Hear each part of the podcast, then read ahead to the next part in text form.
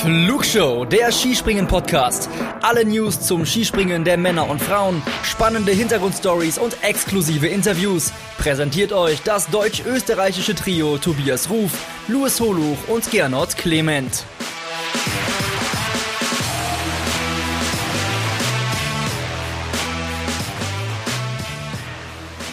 Der Weltcup beginnt mit einer Hybridform und erstmals in der Flugshow gibt es heute eine Hybridausgabe. Was ist eine Hybridausgabe?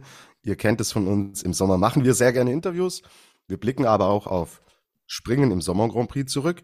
Haben wir in der Regel eigenständig gemacht, aber jetzt haben wir so ein cooles Interview geführt und es war noch, ob es so cool war oder nicht, werden wir gleich hören, ein Wochenende mit einem Wettkampf bei den Damen und bei den Herren. Deswegen haben wir gedacht, komm, was die FIS kann, kann die Flugshow schon lange. Deswegen gibt's heute die Hybridfolge der Flugshow, zu der ich euch, Tobias Ruf, herzlich begrüße und mein Hybrid-Gesprächspartner, der sitzt in Ostwestfalen und heißt Luis Holoch. Ich grüße dich, Luis. Hi. Hi Tobi, äh, schön nach dieser kurzen Pause wieder dabei gewesen zu sein. Ganz ungewohnt. Ja, richtig. Du, äh, bitte melde dich, lief in den 90ern in Sat 1 mit Jörg von Torra. Ich war kurz davor, hier ein Remake zu starten. Ist ja derzeit in. Aber Luis, lass uns zu dem kommen. Wir haben ein picke-packe volles Programm, was wir heute vorhaben. Es geht los mit einem Interview mit Konstantin Schmid und danach hört ihr dann unseren kurzen, knackigen Rückblick auf Courchevel Deswegen auch die Folge viel Konsti und ein bisschen Courchevel. Natürlich liegt der Augenmerk auf dem Gespräch, das ich führen durfte. Ja, ich bin sehr gespannt, weil ich äh, schlüpfe ja jetzt auch quasi in die Rolle des Zuhörers. Ich, ich war ja leider nicht dabei, deswegen äh, natürlich vorab die Landsche Frage, Tobi, was hat dieses Interview mit dir gemacht? Es hat mir sehr äh, viele Erkenntnisse über Konstantin Schmid äh, gebracht, weil äh, Konsti ist jetzt seit 2019, 20 wirklich fixer Bestandteil der deutschen Nationalmannschaft, äh, ist aber immer so ein bisschen im Hintergrund. Ja, es konzentriert und fokussiert sich natürlich sehr viel auf Markus Eisenbichler, auf Karl Geiger, aufgrund der sportlichen Leistungen. Dann hatten wir natürlich immer Thematiken mit Andy Wellinger, mit Richard Freitag, mit Severin Freund. Das alles war so ein bisschen im Fokus gestanden und man hört den Konsti dann immer mal wieder während der Events diese kurzen Fragen. Wie war der Sprung? Wie fühlt sich's an? Tschüss, aus, Nikolaus. Ja. Und äh, so einen wirklichen Einblick hatte ich über ihn noch nicht, finde ihn aber extrem spannend äh, vom Typ her. Also es war mir ein großes Anliegen, ihn hier auch mal in die Flugshow zu holen, um ihn, wie gesagt, auch ein bisschen besser kennenzulernen und auch, was für uns natürlich auch hier ein bisschen was Neues ist. Die Gäste, die wir bisher hatten, die haben sich alle in so einem Altersspektrum rund um 30 Jahre bewegt. Also bei den Herren jetzt, davon rede ich gezielt. Ob es ein Geiger war, ein Eisenbichler, Daniel Huber, also oder ehemalige. Ihr merkt schon, wohin die Reise geht. So einen aus der wirklich jüngeren Generation hatten wir nicht. Und genau äh, das war ein weiterer spannender Faktor. Und ihr werdet es gleich hören, auch da sind deutliche Unterschiede zu hören. Also wie blickt denn ein Anfang 20-Jähriger auf den Weltcup, auf all das, was rund ums Skispringen passiert, noch passieren könnte. Und wie ist er denn eigentlich so? Ich kann euch äh, verraten, war ein echt cooles Gespräch und ihr alle werdet den Konsti bisschen besser greifen können, nach dem, was ihr gleich hören werdet. Luis, dann würde ich sagen, gehen wir da rein und danach kommst dann auch du zu Wort und dann reden wir anschließend über Courchevel. Aber jetzt Ehre wem Ehre gebührt, das Gespräch mit Konstantin Schmid.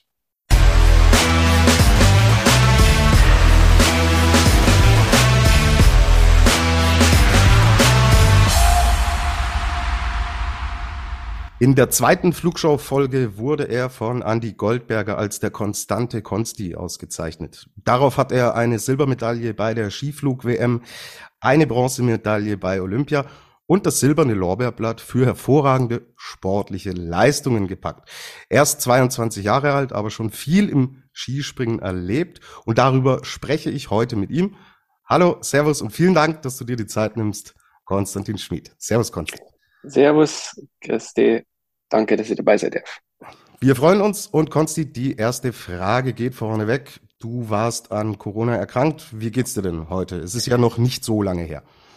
Ja, es ist noch nicht so lange her. Ähm, und ich muss sagen, ich habe echt Glück gehabt, muss ich sagen. Ich habe kaum Symptome gehabt, nur Schnupfen, nicht mal Kopfweh oder, oder, oder Fieber oder ähnliches. Von dem her mu muss ich sagen, dass ich glimpflich davon gekommen bin, dass ich Glück gehabt habe und dass ich jetzt auch wieder gut trainieren kann und auch wieder belastbar bin. Ist alles mit den Ärzten abgesprochen und äh, dementsprechend bin ich mit einem blauen Auge davon gekommen. Zwar war es schade, dass ich in Whistler nicht dabei sein habe können, aber äh, man muss sagen, es hätte deutlich schlimmere Zeitpunkte gegeben. Genau, also Whistler war eigentlich geplant, ist dann aus bekannten Gründen ausgefallen, aber du warst jetzt, wir nehmen heute am 28. Juli auf, du warst doch schon wieder auf der Schanze. Äh, wie sah das Programm denn aus? Ähm, ich war wieder auf der Schanze. Wir haben einen kleinen, also einen kleinen Kurs äh, gemacht mit denjenigen, weil der, mit, mit Philipp Raimund, der war auch an Corona erkrankt, äh, hat dementsprechend auch den Lehrgang verpasst und deswegen haben wir eine kleine Sondermaßnahme machen dürfen. Äh, mit, mit dem Horngacher Steff zusammen haben wir da zwei Tage in Stams und in Innsbruck und äh, um, um wieder mal ein bisschen reinzukommen und ich muss sagen, hat, hat ganz gut funktioniert, haben vier Einheiten, äh, drei Einheiten gemacht äh, zweimal Stams, einmal Innsbruck und ich habe nicht so viel verlernt, Gott sei Dank über die eine Woche. Äh, bin recht zufrieden mit dem Fortschritt bis jetzt. Das klingt gut. Äh, wie geht's denn weiter in Sachen Sommer Grand Prix? Sind, äh, hast du Starts schon konkrete Orte im Visier? Ähm, wahrscheinlich werden mir als, äh, äh, wird die A-Mannschaft äh, voraussichtlich erst wieder in Hinzenbach dabei sein.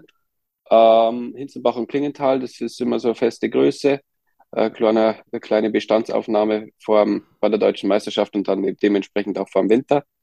Äh, da werden wir wieder dabei sein und die anderen werden äh, wahrscheinlich vom B-Kader beschickt werden, damit diejenigen auch ein bisschen Praxis kriegen in, in der höchsten Sommerwertung, sagen wir mal so. Ja. Genau, ist ja auch ein äh, gängiges Vorgehen, das sehr, sehr viele Mannschaften machen. Wir haben es beispielsweise bei den Österreichern in Wiesler jetzt gesehen. Da war die mhm. A-Mannschaft nicht dabei in Courchevel. Das hat uns unser Gast, äh, unser vorheriger verraten, wird höchstwahrscheinlich die A-Mannschaft dabei sein. Also so auch im deutschen Team.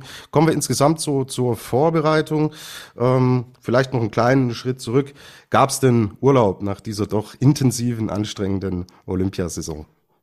Ja, heuer haben wir äh, wirklich drei Wochen frei gemacht äh, nach der Saison. Normalerweise haben wir immer relativ durchtrainiert, war eine Woche frei und dann gleich wieder Krafttraining. Und heuer haben wir wirklich mal drei Wochen Pause gemacht. Es war auch bitter nötig, war anstrengende Saison mit, mit Olympia und der Skiflug-WM und vielen langen Trips. Es war echt extrem anstrengend. Äh, gar nicht so vom Sportlichen her, aber von dem drumherum. Man hat immer geschaut, dass man negativ bleiben äh, dass man negativ bleibt, dass sich da nichts in die Mannschaft einschleicht. Und das, das zerrt dann schon ein bisschen an die Nerven. Dementsprechend haben wir drei Wochen Pause gemacht ähm, und haben dann äh, wieder angefangen mit, mit Krafttraining und dann mit dem Springen. Ähm, und jetzt werden wir dann auch nochmal im Sommer zwei Wochen Pause machen. Äh, da fahren wir dann in Urlaub. Sehr schön. Um den Akku aufzuladen, denn kommen wir später dazu. Auch in der nächsten Saison steht wieder einiges an. Kommen wir zu dir und deiner Vorbereitung. Ähm, hast du bestimmte Punkte, Akzente, äh, auf die du dich momentan konzentrierst, sei es im sprungtechnischen Ablauf, vielleicht auch mit Material? Gibt es Änderungen? Nimm uns mal mit. Wie, wie sind denn deine Akzente gerade gesetzt? Ähm, Im Moment ist es, äh, äh, eigentlich ist es relativ allgemein gehalten. Also fangen fangen wir mal von vorne an. Also es gibt natürlich äh, Regeländerungen äh, beim, beim Anzug. Wir haben auch einen neuen Kontrolleur. Äh, dementsprechend ist das wieder ein bisschen anders. Äh, neuer Schnitt, äh, neue Vermessung. Da muss man sich auch als Druck wohnen, aber haben wir, glaube alle ganz gut hingebracht. Wir haben da super, super Leute im, im Verband äh, die sie, und, und auch in der Mannschaft, die sich mit dem Thema auseinandersetzen. Und äh, also von Material wegen sind wir da sehr gut versorgt. Da, da müssen wir nicht so viel uns, äh, uns nicht so viel Gedanken machen. Äh, vom Skisprung technischen ist es so, dass ich letzte Saison äh, wieder einen Schritt nach vorn gemacht habe zu der Saison davor. Äh, die war relativ schwierig. Äh, das war Saison 2021, da, wo auch die Skiflug, Skiflug-WM war. Insgesamt habe ich mir die Saison sehr schwer getan. Und äh, letzte Saison war es dementsprechend schon besser. Und jetzt schaue ich wieder, dass ich, dass ich an dem anknüpfen kann und mich weiter verbessere. Und im Moment läuft es ja ganz gut. Äh, Schwerpunkt war auf, war, war, liegt auf dem, äh, dass ich, dass ich mit mehr Überzeugung an der Schanze agiere. Ähm, und, und auch die, der, der Transfer vom, vom Krafttraining und von den Imitationen auf die Schanze, dass der besser funktioniert. Weil es war oft so, dass ich zum Aufwärmen gegangen bin und dann geschaut habe, dass das Aufwärmen passt ist, dann war das für mich abgeschlossen und dann ist die, ist das an der Schanze gekommen. Und da habe ich oft einmal dann ein paar Sachen zugebaut, die eigentlich dann störend sind. Ähm, das ist dann zwar für zwei Seiten frustrierend, also einmal für die Trainer, die mich aufwärmen sehen und äh, sehen, was ich da mache. Und dann äh, komme ich an die Schanze und mache vollkommen was anderes und sie wissen eigentlich gar nicht, wo ich das jetzt hernehme. Und äh, für mich war es dementsprechend frustrierend, weil, weil es an der Schanze nicht geklappt hat, obwohl es beim Aufwärmen okay war. Und äh, mir war nicht klar, dass ich was. Wusstest du, äh, wusstest, weil die, du sagst, die wussten nicht, wo du es hernimmst. Wusstest du es für dich selber, wo du es dann hernimmst? Äh, ich habe gedacht, dass, dass ich eigentlich was Ähnliches mache, also das Gleiche mhm. mache wie beim Aufwärmen. Aber ich habe dann immer Sachen zubaut und da haben wir halt jetzt äh, ein bisschen dran gearbeitet, dass, dass sich das, dass das deckungsgleicher wird, weil nur so äh, kann man sich eigentlich auch verbessern, weil viel ähm, an der Schanze kann man zwar viel ändern, aber das meiste passiert eigentlich neben der Schanze. Und wenn sie, ähm, je näher das neben der Schanze an der Schanze dran ist, umso leichter ist es im Endeffekt, sich zu verbessern, weil man dann natürlich mehr Wiederholungen hat. An der Schanze macht man sechs Sprünge, neben der Schanze kann man dann bis zu 20 machen. Und so verbessert man sich dann. Und äh, dementsprechend habe ich daran jetzt gearbeitet. Es wird auch immer besser. Hin und wieder kommt es mal ein bisschen durch, ähm, wie es halt so ist. Aber ich bin im Moment zufrieden, muss ich sagen. Das klingt gut und immer wieder spannend. Das ist ja auch das Skispringen, wie viele Details da drinnen stecken und welche Kleinigkeiten dann im Endeffekt auch Unterschiede ausmachen können. Apropos Vorbereitung, apropos Akzente, ich äh, habe eine erste Frage von außen für dich und die spielen wir jetzt mal ab von einem mhm. Kollegen von dir. Hallo liebes Flugschau-Team, hi Konsti, da ist der Daniel Huber und zwar folgendes, der Tobi und der Gernot haben mich beauftragt, nachdem sie mir erzählt haben, dass du bei einer im Podcast sein wirst, mir eine Frage zu überlegen für die und ähm, wenn ich darüber nachgedacht habe, ist mir bei dir natürlich als allererstes deine Anfahrtsgeschwindigkeit eingefallen und da bezieht sich jetzt auch meine Frage drauf. Und zwar wollte ich wissen, ähm, wie intensiv beschäftigst du dich mit deiner Hocke, mit deiner Anfahrtsgeschwindigkeit und hast du das auch von klar auf schon, schon trainiert und ähm, ja, wie viel Wert legt sie einfach auf eine saubere und gute Anfahrtsposition? Ich bin schon sehr gespannt drauf, was du zu mir erzählen hast und ähm, ja, freue mich drauf. Viel Spaß. So, Spion Huber hat Frage. Das ist eine sehr gute Frage. Das ist eine sehr gute Frage. Ähm, äh, mir, ich habe das Glück gehabt, dass ich relativ, relativ äh, gut anfahre von, also von Natur aus, sagen wir mal, also schon immer eigentlich.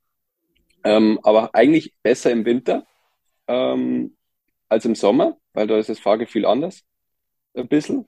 Äh, zirkt's mehr weg, äh, man kriegt mehr Resonanz, äh, ob man jetzt bremst oder nicht. Äh, also das einiges ist von der Lorkämmer, aber wir arbeiten da wirklich äh, dran im ganzen Team, äh, dass, dass wir da wirklich gut anfahren. Äh, da haben wir dann äh, verschiedene Messungen, die, die von unserem Wissenschaftsteam gemacht werden, ähm, wo man dann Geschwindigkeitsverläufe sieht und wo man Geschwindigkeit verliert, wo man eventuell welche gewinnt. Ähm, dementsprechend kann man schon sagen, dass wir, dass wir da wirklich dran arbeiten und das auch aktiv bearbeiten und nicht einfach nur fahren und irgendwas machen. Ähm, und da ist äh, und äh,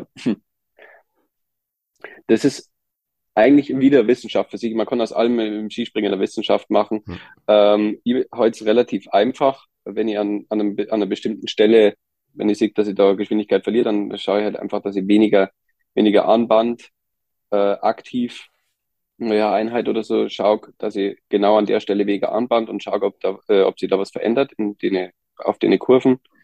Ähm, und dann kriegt man irgendwann ein Gefühl dafür, äh, was ist jetzt schnell, was ist nicht schnell. Und ich bin da auch gekommen, vor allem im Winter ist schnell, wenn man einfach fährt und versucht, die Banden nie mitzunehmen. Also einfach immer in der Mitte zu, zu schwimmen. Dann hat er die, die Kunststoffspur äh, mit Eis, äh, äh Eis als, äh, sagen wir mal, Lauffläche. Und dann ist es wie ein Spiel im Endeffekt. Wenn man mal anbandet, dann ah, schnell wieder zurück und ja mhm. nicht äh, überpacen und auf die andere, äh, andere Seite schlagen. Ähm, und dementsprechend ich es ein bisschen spielerisch. Und dann hat es meistens nur ganz gut funktioniert. Und äh, sobald man das dann ein paar Mal verinnerlicht hat, muss man gar nicht mehr darauf achten und fährt dann nur mal lockerer runter und dann ist man nur mal schneller. Also so mache ich das. Aber es ist jetzt, muss halt jeder seine eigene Lösung finden. Ja, ja, auch hier ganz, ganz sen sensibles, äh, sensibler Bereich, den wir sehen. Äh, danke dafür. Wir werden es natürlich an Daniel weiterleiten. So, kommen wir, äh, du hast es äh, gerade eben schon ein bisschen angesprochen. Es gibt wie fast in jedem Jahr dann auch Änderungen zur neuen Saison. Ähm, fangen wir auch mit dem Thema Anzug an, auch dieses Thema Bodyscan. Das heißt, ihr werdet vermessen um dann im Endeffekt für die Materialkontrolle eine bessere Grundlage zu haben. Guter Ansatz, weil du sagst, ähm, dadurch hat man im Endeffekt belastbare Daten, die dann für mehr Gerechtigkeit und auch mehr Transparenz sorgen. Ja, also ich denke, dass die, dass die neue Vermessung ähm, ich weiß jetzt nicht, wie, wie groß der Impact ist im Vergleich äh, zur, zur alten Vermessung. Es ist auf jeden Fall jetzt für, für jeden wieder gleich. Ähm, das heißt, jeder, jeder hat im Endeffekt dieselben Voraussetzungen. Bei manchen ist es halt vom Körper her ein bisschen schwieriger als bei anderen. Wenn man jetzt zum Beispiel einen, einen längeren Oberkörper hat und kurze, kurze Beine, hat man einen leichten Vorteil ähm, beim, beim Schritt, sage ich mal. Das, was ja oft einmal ein, großes Thema ist, auch hat jetzt derjenige mehr Schritt, weniger Schritt, äh, ist es unfair, ist es, äh, ist es fair? Ähm, das ist zum, das ist meistens eigentlich von der Statur bedingt. Sagen wir mal, äh, jemand, der kurze Beine hat, hat dementsprechend einen tieferen Schritt, äh, hat ein bisschen mehr Fläche im Flug. Ähm, jemand, der längere Beine hat, so wie ich zum Beispiel, der hat dementsprechend ein bisschen weniger Fläche, aber dafür längere Hebel. Das heißt, er bringt mehr Höhe vom Tisch mit. Dementsprechend gleicht sich das in, also zum Teil wieder aus. Ähm, ich finde äh, find jetzt äh, die Regelung gut. Ich finde auch den neuen Schritt gut, äh, neuen Schnitt gut vom Anzug. Es fühlt sich gut an. Ähm, ist, glaube ich, wieder ein bisschen reduzierter, weniger, also ein bisschen unkomplizierter auch zum, zum Messen. Ähm, und alles ein bisschen einfacher. Das ist in der Hinsicht besser, weil dann die Kontrollen kürzer sind, äh, weil es klarer für einen Kontrolleur und für einen Sportler ist, wo, äh, wo der Anzug bearbeitet werden muss und äh, wo er passt. Ähm, und das war in der le letzten Saison relativ schwierig, weil der Schnitt kompliziert war. Es hat viele, sagen wir mal, Schlupflöcher gegeben, wo man äh, ein bisschen ans Limit gehen kann. Ähm, und das ist jetzt, glaube ich, ein bisschen reduziert worden durch den neuen Schnitt. Und dementsprechend ist es auch fairer äh, für alle und auch für die kleineren Nationen ist er, glaube ich, leichter zu schneiden als der Schnitt vor. Ähm, weil wenn wir, also in Deutschland haben wir das Glück, dass wir relativ viele Ressourcen auch haben. Äh, jetzt im Vergleich zu einer kleineren Nation wie im Moment Finnland oder, oder wie Bulgarien, Rumänien, also wirklich die, die kleinen Nationen, Tschechien, die waren oft einmal ein bisschen hinterher, äh, eben weil dieser Schnitt kompliziert war und äh, schwierig, schwierig die, die, den optimalen Schnitt zu finden. Und jetzt ist es, glaube ich, leichter. Dementsprechend würde ich das schon positiv sehen, äh, was sie jetzt da getan hat. Genau. Ähm, ich bin jetzt, habe deine Ergebnisse durchwühlt und du scheinst es ja aber insgesamt gut unter Kontrolle zu haben. Ich habe in den Ergebnissen, die aufgelistet sind, eine Disqualifikation gefunden. Und beim alten Cup in Seefeld. 2015, 19. Das, Dezember. Ja, ja, das, das war, also, da war ich ähm, sehr bestürzt. Das war einer meiner ersten alten Cups, also der erste, eine der ersten internationalen Springen, die ich gemacht habe. Ähm, und äh, haben wir äh, bei der Vorbereitung wohl eine Stelle ein bisschen zu, zu, zu schlecht gemessen. Und dann hat sich äh, hat mich der Kontrolleur disqualifiziert und das äh, war natürlich eine Erfahrung, die man nicht gern macht. Und dementsprechend bin ich auch eigentlich dahinter, dass da, dass da im größten Teil immer alles passt. Natürlich passt nicht immer alles. Ja, aber das war bis jetzt meine einzige Disqualifikation. Ich, äh, ja, man kann sagen, ich hab's im Griff und äh, ich schaue auch, dass das, dass das immer fair zugeht, weil ich finde Fairness sehr wichtig im Sport. Ähm, klar kann es immer mal sein, dass ich, dass, dass der Anzug mal aufplatzt oder dass irgendwo mal ein Zentimeter zu groß ist oder so. Aber man darf es halt nicht eskalieren lassen. Und äh, ich denke, da, da bewege ich mich in einem ganz guten Bereich. Und da bin ich auch, bin ich auch stolz drauf. Aber ich will jetzt nicht ausschließen, dass irgendwann der Anzug mal nicht passen könnte, weil das passiert einfach mal, weil es ist äh, dehnbarer Stoff und der Körper verändert sich auch von Tag zu Tag immer. Äh, das zum Beispiel, äh, da kann ich ein Beispiel nennen, äh, zu Olympia beim Teamspringen. Äh, ich war ja, ich war Startspringer und ähm, dann ist es als Startspringer zum einen dankbar, weil man schnell fertig ist und äh, zum anderen ist es beschissen, weil man den ganzen Wettkampf sich dann nur anschauen muss und nichts mehr ändern kann. Mhm. Und bei Olympia war hat es minus 30 Grad gehabt an dem Tag. Mir war richtig kalt. Ähm, ich war übelst aufgeregt, voll, voll am Limit, ähm, sowohl körperlich als auch mental. Und dann war es halt so, dass in der Nachkontrolle ich mein Bandmaß gerade so gebracht habe. Also gerade so, da war ich immer, das, das, Bandmaß muss man dazu sagen, das ist das Hüftband. Das äh, gibt's heuer nimmer, aber letztes Jahr gab es es noch. Das ist starr und das ist, äh, sagen wir mal, eine Sache, wo man, wo man, wo eigentlich immer passt und immer passen muss. Sag mal. Und ähm, das hat da, habe ich da gerade so hinbracht und das war echt knapp. Und das, und da war ich immer zwei Zentimeter, drei Zentimeter untermaßig, beziehungsweise eben immer locker, locker drauf. Und da kann man halt sehen, wie, wie schnell sich das Ganze ändern kann, wann, wann man dann einen regelkonformen und wann man einen zu großen Anzug hat. Und äh, dementsprechend ist das ein sehr sensibles Thema und äh, aber ich schaue, dass es immer, immer gut passt. Und das ganze Team schaut natürlich, dass es passt. Mhm. Und wie haben wir ja aufgedröselt, ist dir bisher sehr gut gelungen und Respekt, dass du aus der Pistole heraus diesen Alpencup in Seefeld ja. noch im Kopf hast. Aber wenn es das die einzige eine Mal Sache, war, die kann man sich dann ganz gut merken. Das war prägend. Prägend und auch für den weiteren Fortgang wahrscheinlich positiv, weil es danach nicht mehr passiert ist. Ja, ähm, bleiben wir bei Olympia, bleiben wir beim Thema Anzug und Kontrollen. Du warst auch Teil des deutschen Mixteams und wir haben gerade gesagt, so ja, dass es äh, gerecht wird, dass man die Dinge im Griff hat, dass es nicht eskaliert. Das sind ja alles drei Dinge, die an diesem Tag ähm, glaube ich aber weniger von Springerinnen oder Springerseite aus, sondern eher von außen doch eskaliert sind. Wie hast du diesen Tag erlebt? Also war ja schon irgendwie denkwürdig fürs Skispringen. Ich habe es in ja, der Form also, so noch nicht erlebt. Das habe ich noch nie erlebt. Das will ich auch nie wieder erleben. Ähm, das war, wenn ich mir, wenn ich jetzt zurück, äh, zurückdenke, dann äh, ärgere ich mich immer nur über, über die Gesamtsituation da. Und da hat die auch sagen, dass, dass da definitiv was verkehrt lau gelaufen ist. Ähm, eben weil es weil es so aus dem Nichts käme. Also, man hat hm. Wettkämpfe davor gehabt im gleichen Format. Und da weiß ich nicht, warum, warum da nicht durch, wenn, wenn man, wenn man wirklich das Gefühl gehabt hat, bei, äh, von FIS Seite, dass da was unfair läuft, warum man nicht da schon davor reagiert hat, warum man das äh, beim, bei einer Olympiapremiere machen muss, bei einem, bei dem wichtigsten Wettkampf im ganzen Jahr und warum man das ausgerechnet in einem Teamspringen machen kann, äh, äh, macht, wo wirklich so viele Leute dann mit drin hängen, wenn, wenn bei einem oder einer in dem Fall äh, was nicht passt.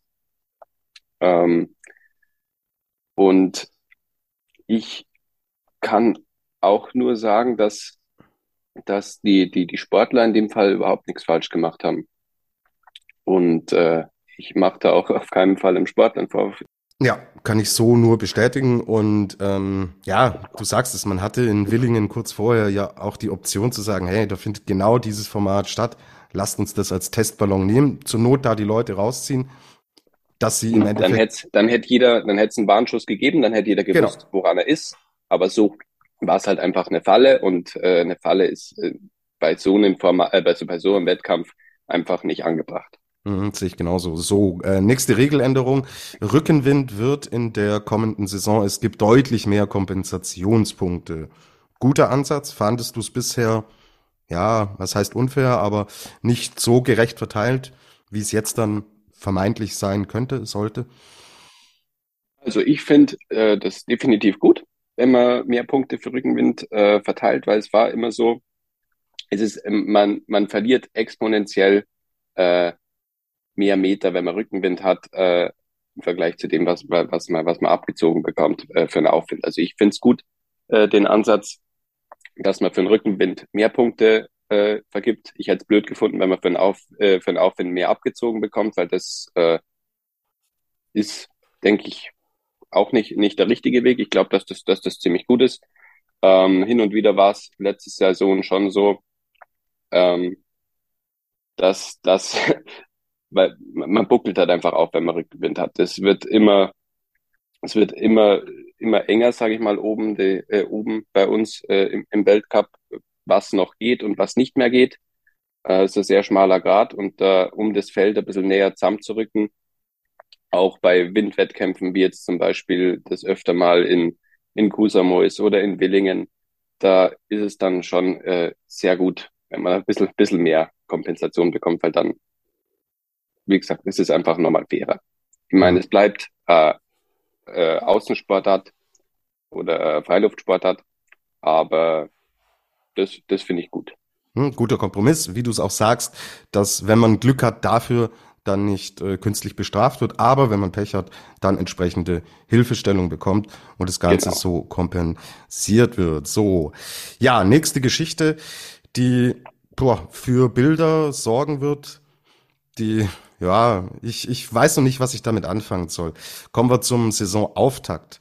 Der, wir nennen ihn den Hybrid-Weltcup in Whistler. Mhm. Ihr fahrt sehr auf. Sehr passend.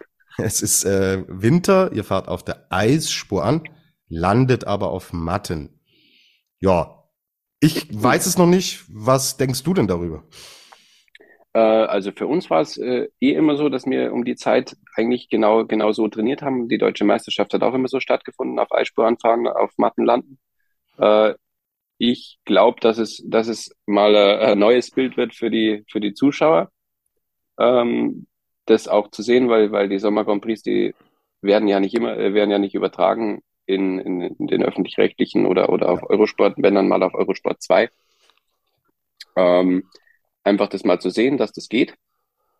Ähm, allerdings weiß ich nicht, ob, ob das dann so wirklich als Winterauftakt wahrgenommen wird oder ob das dann eher so halt nebenbei ein bisschen läuft. Ähm, aber sagen wir mal so, es zählt mit rein. Wir werden da hinfahren. Ich, es ist kein, kein großer Unterschied für uns als Springer. Es ist sogar eher besser, ähm, weil es dann halt, weil man dann nicht den, den, den Kunstschnee hatte, der war in Whistler öfter mal, öfter mal ein bisschen bucklig, da hat es dann auch hin und wieder mal Stürze gegeben. Es war, da ist dann der, der, sagen wir mal, der Auftakt auf Schnee in Ruka deutlich besser, weil da liegt halt einfach Schnee, da ist es kalt. Ähm, aber ich, ich freue mich trotzdem auf den Wettkampf, weil es was Neues ist. Ähm, und wir haben, dann ist halt auch noch die Frage, weil es halt so abgekanzelt ist vom Rest von der Saison durch mhm. die, durch die Fußball-WM. Ähm, aber das ist ja wieder eine andere Geschichte, warum man Fußball-WM im Winter machen muss, äh, weil es in Katar ist. Aber das ist wieder ja. ein anderes Thema. Äh, da könnten wir noch äh, ganz andere Podcasts stundenlang machen, aber das soll nicht das Thema in der Flugshow sein. Äh, könnte das, was wir dann sehen jetzt in Whistler, vielleicht auch ein bisschen ein Vorbote sein auf die Zukunft des Skispringens. Ich spreche jetzt nicht von den nächsten ein, zwei, drei Jahren, aber wir alle kriegen natürlich mit, dass sich äh, da draußen das Klima, dass sich die Natur verändert. Ähm, meinst du, dass mir in Zukunft vielleicht, lass es die nächsten zehn Jahre sein, mehr Hybrid-Weltcups sehen könnten aufgrund der Veränderung? Ähm, ich glaube ehrlich gesagt in dem Zeitraum noch nicht. Ähm, glaube, dass, dass man immer, weil, weil die Schanzenpräparation ist relativ einfach, sage ich mal, im Vergleich jetzt zu einem Alpinhang zum Beispiel. Wenn man jetzt so einen, so einen Abfahrtshang präparieren muss, das ist eine, das ist eine Riesengeschichte im Vergleich zu dem, äh, was, was wir haben. Wir haben nur das eine Band an, äh, äh, das eine Schneeband und äh, dementsprechend glaube ich, dass es bei uns noch nicht so schnell so sein kann, aber es ist definitiv ein Vorteil, wenn man so ausweichen kann, weil äh, wie gesagt, Skifahren hat dann keine, keine großartige Alternative, wenn kein Schnee mehr ist.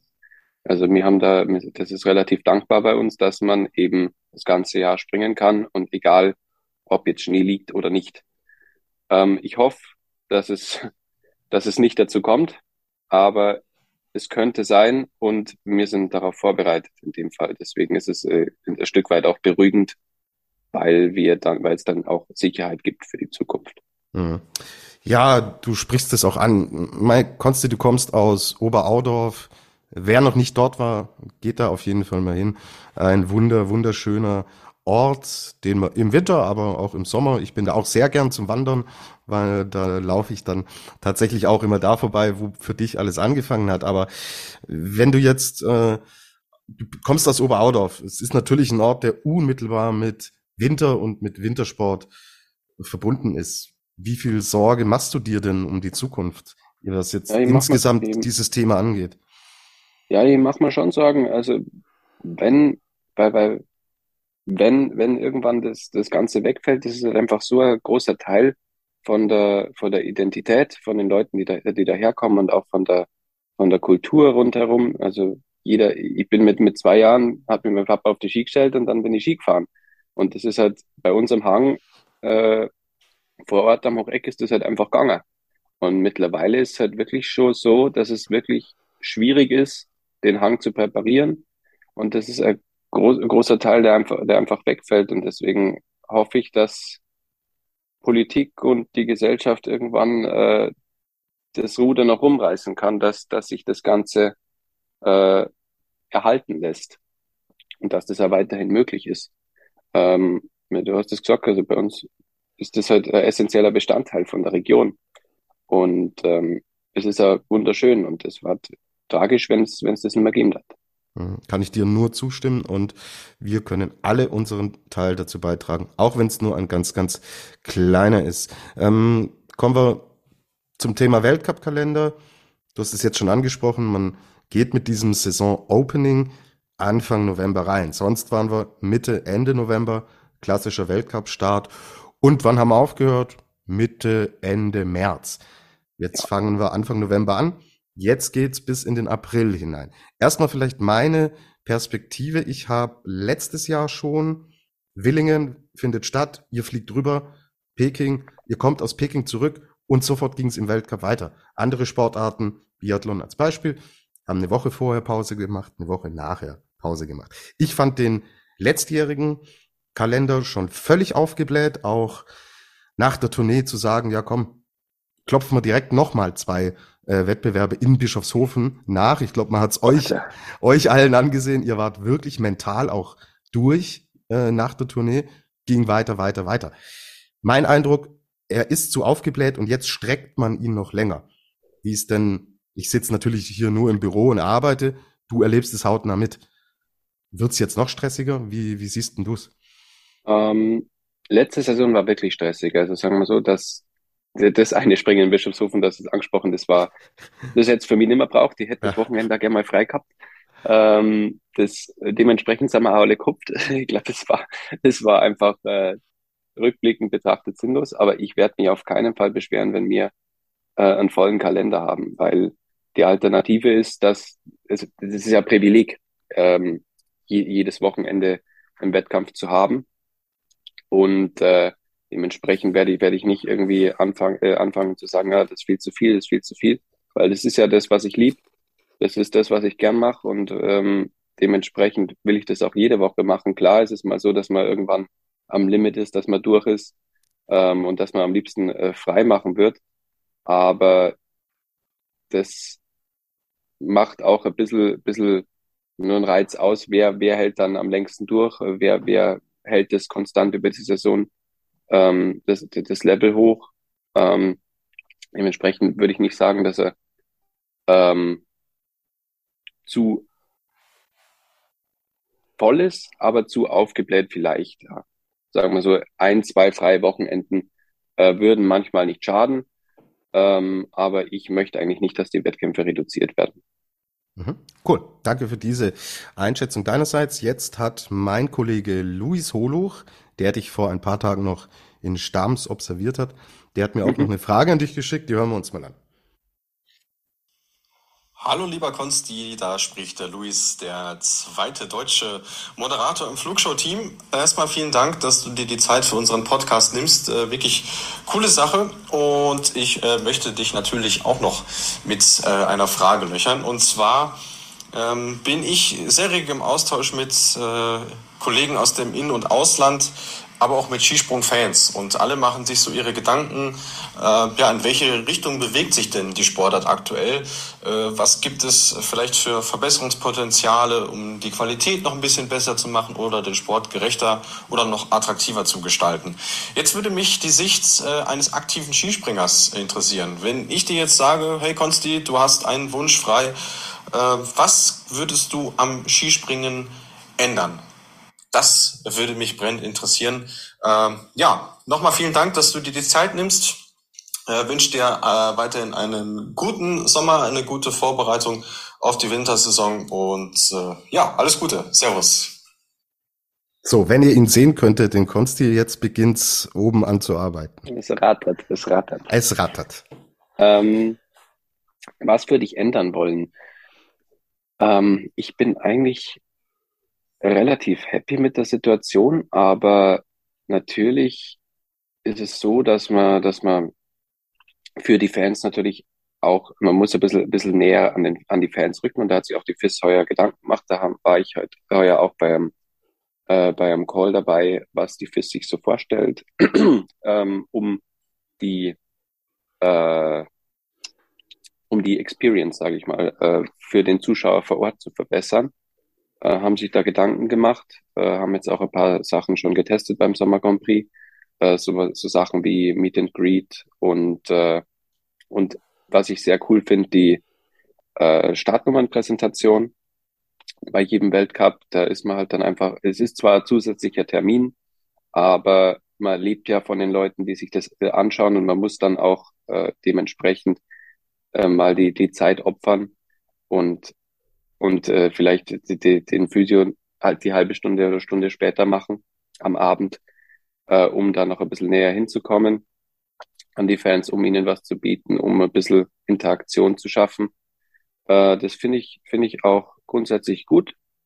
Ähm, ich finde auch gut, dass, dass die, dass, dass die, äh, dass, dass jetzt die, die, Moment, jetzt habe ich einen Faden verloren ich finde es gut, wenn der Sport näher, näher an die Zuschauer ranrückt, dass die Sportler ein bisschen, bisschen offener, äh, äh wie bei der Formel 1 zum Beispiel, behandelt werden. Ähm, und äh, dementsprechend ist da jetzt auch was im Gange. Der Sport entwickelt sich und äh, ich glaube auch in eine richtige Richtung.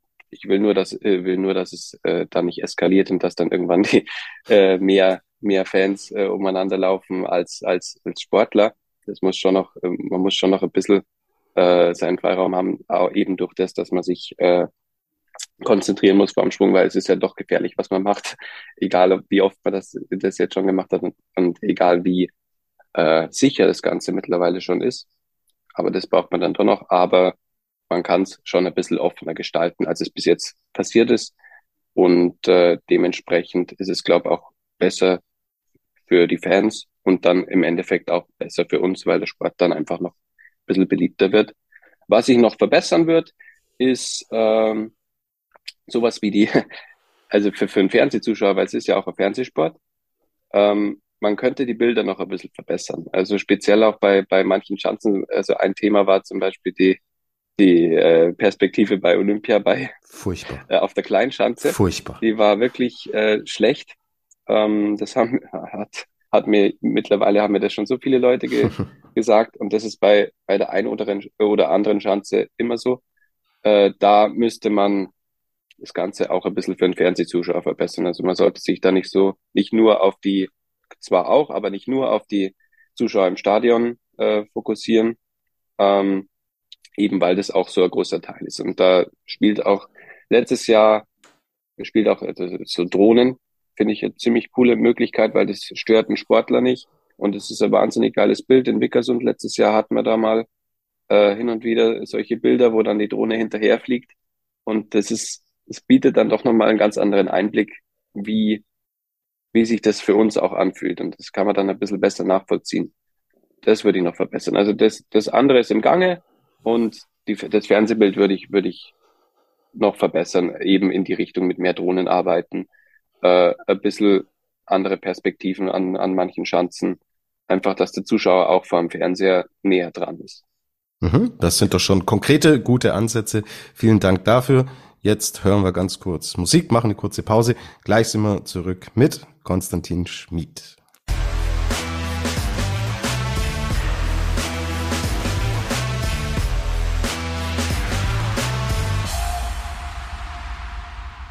Zurück in der Flugshow, zurück mit Konstantin Schmid und wir haben ja über Turbulenzen bei Olympia gesprochen. Jetzt wollen wir aber natürlich auch über schöne Momente Olympia 2022 in Peking. Wo ist dann die Medaille aus Peking? Äh, die Medaille liegt, äh, liegt bei mir hier in der Wohnung. Ähm, renne ich, renne ich jeden Tag vorbei und jedes Mal äh, lache ich, äh, lache ich und äh, bin weiterhin stolz darauf, dass ich das, dass wir die gewonnen haben.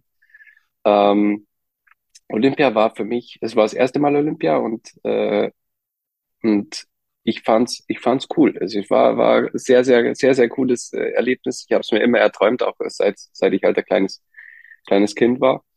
Ähm, und äh, es war für mich und dann auch schwierig, mich zu qualifizieren. Ich habe mich auf dem letzten Drücker ja qualifiziert.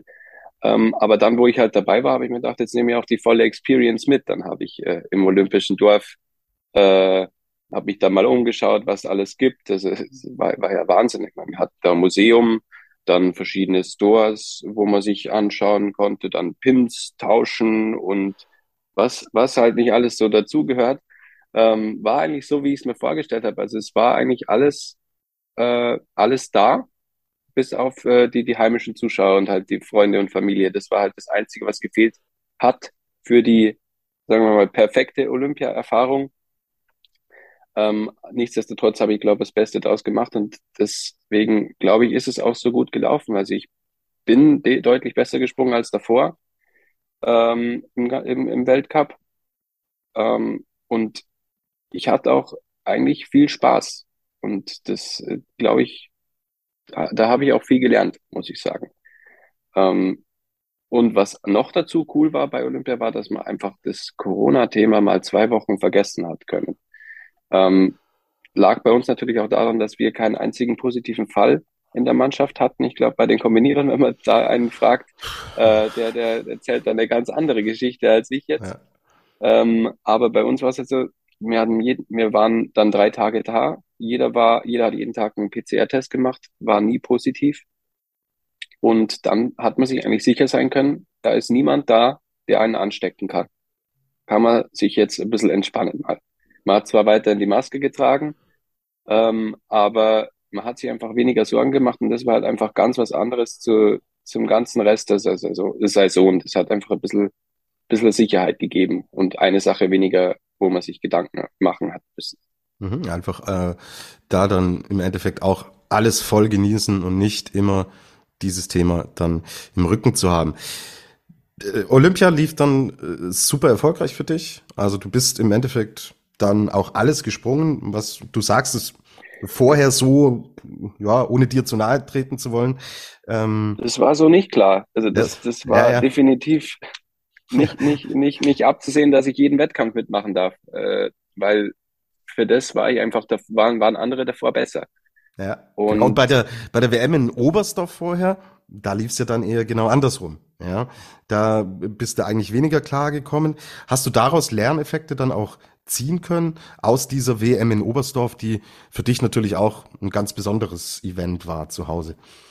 Äh, da bin ich mir ganz sicher, dass ich da was daraus gelernt habe. Also es war vor allem so, dass ich äh, vor Oberstdorf und auch, also ich habe mir vor und während Oberstdorf brutal, brutalen Stress gemacht. Ich muss jetzt gut sein und äh, das muss jetzt laufen und Heim-WM und jetzt bin ich da dabei und jetzt Vollgas und, und habe mich da so ein bisschen eigentlich künstlich äh, hingepusht ähm, und das, das funktioniert bei uns nicht. Man muss einfach bei uns locker sein und gelernt habe ich dementsprechend, also es war so, dass ich, dass ich eigentlich wieder in eine ähnliche Spirale reingefallen bin letztes Jahr äh, da war es dann bei der Tournee schwierig, dann mit Bischofshofen, wo ich schon fertig war und die Quali war dann eigentlich ein bisschen auf dem letzten Drücker.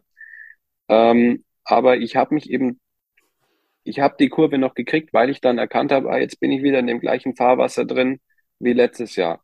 Und jetzt muss ich, muss ich da irgendwie rauskommen. Und ähm, das habe ich dann geschafft. Also es war dann, Zakopane war nochmal unterirdisch letztes Jahr. Das war, ich glaube, zwei Wochen oder eine Woche vor Neustadt, wo dann die Qualifikation letztendlich durch war. Kommt hin, ja.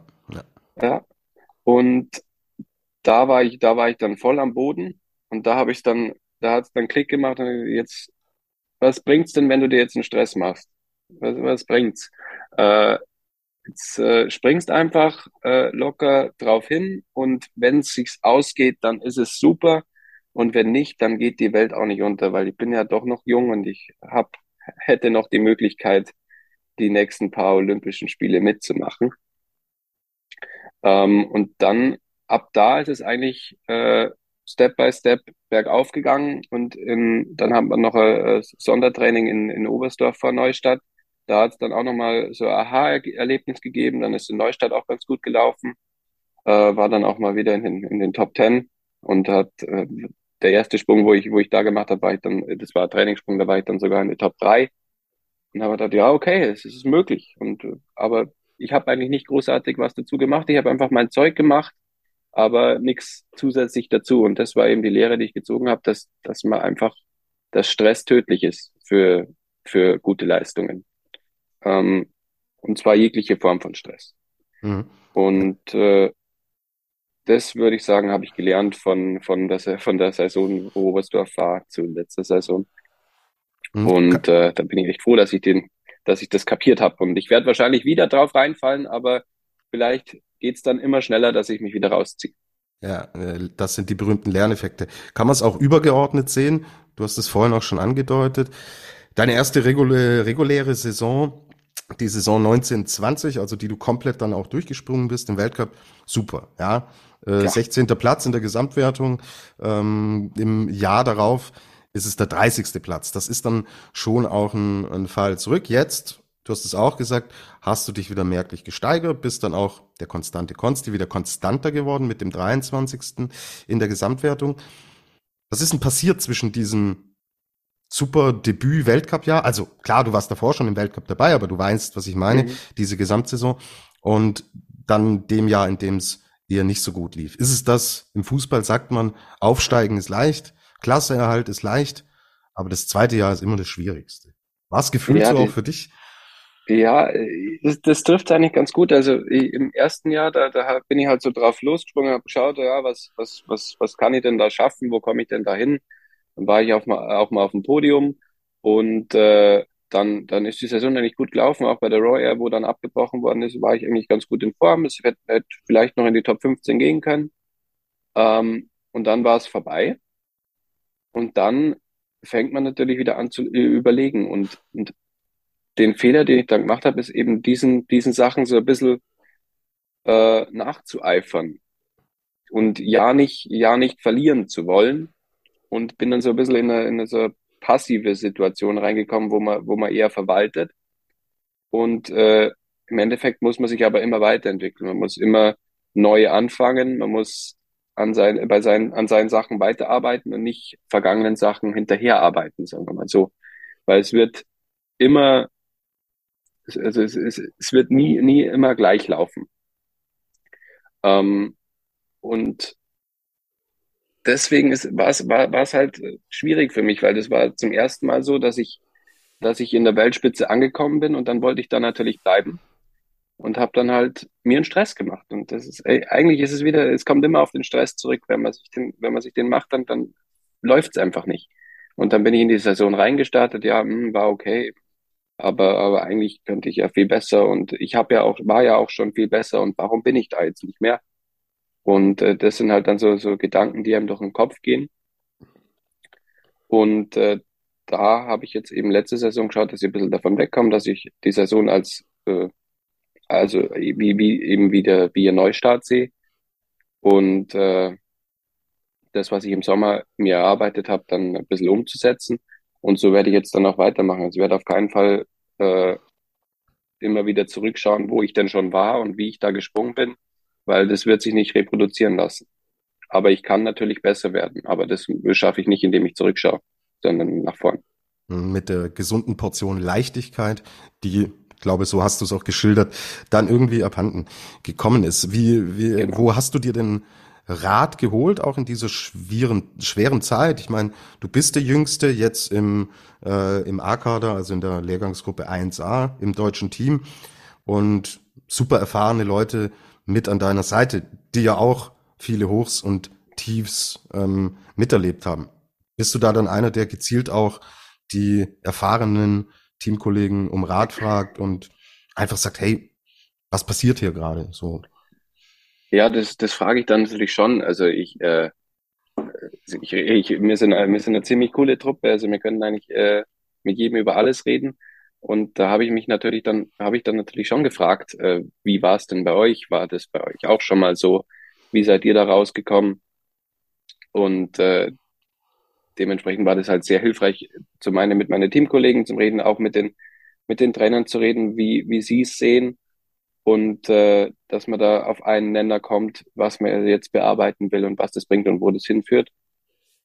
Und aber aber das ist, ich würde es gar nicht auf die auf die Mannschaft äh, beschränken. Also es ist mein ganzes Umfeld mit den, man, man lernt ja bei allem, man kann alles irgendwie ummünzen auf den Sport.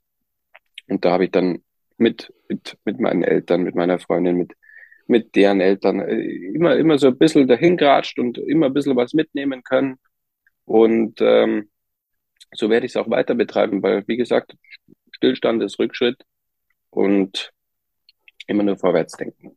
Das ist ein guter Ansatz. So, ihr seid eine coole Truppe. Jetzt will ich das Ganze mal kurz auf die Probe stellen und jetzt kommen wir zur letzten Frage, die wir von auswärts bekommen haben. Servus Konsti, das ist der Bios. Also ich habe noch eine Frage an dich. Und zwar, ähm, mit wem bist, du eigentlich lieber ins Zimmer? Äh, mit mir oder mit dem Wellinger Andi? Das ist eine sehr, sehr schwierige Frage. Das ist unfair.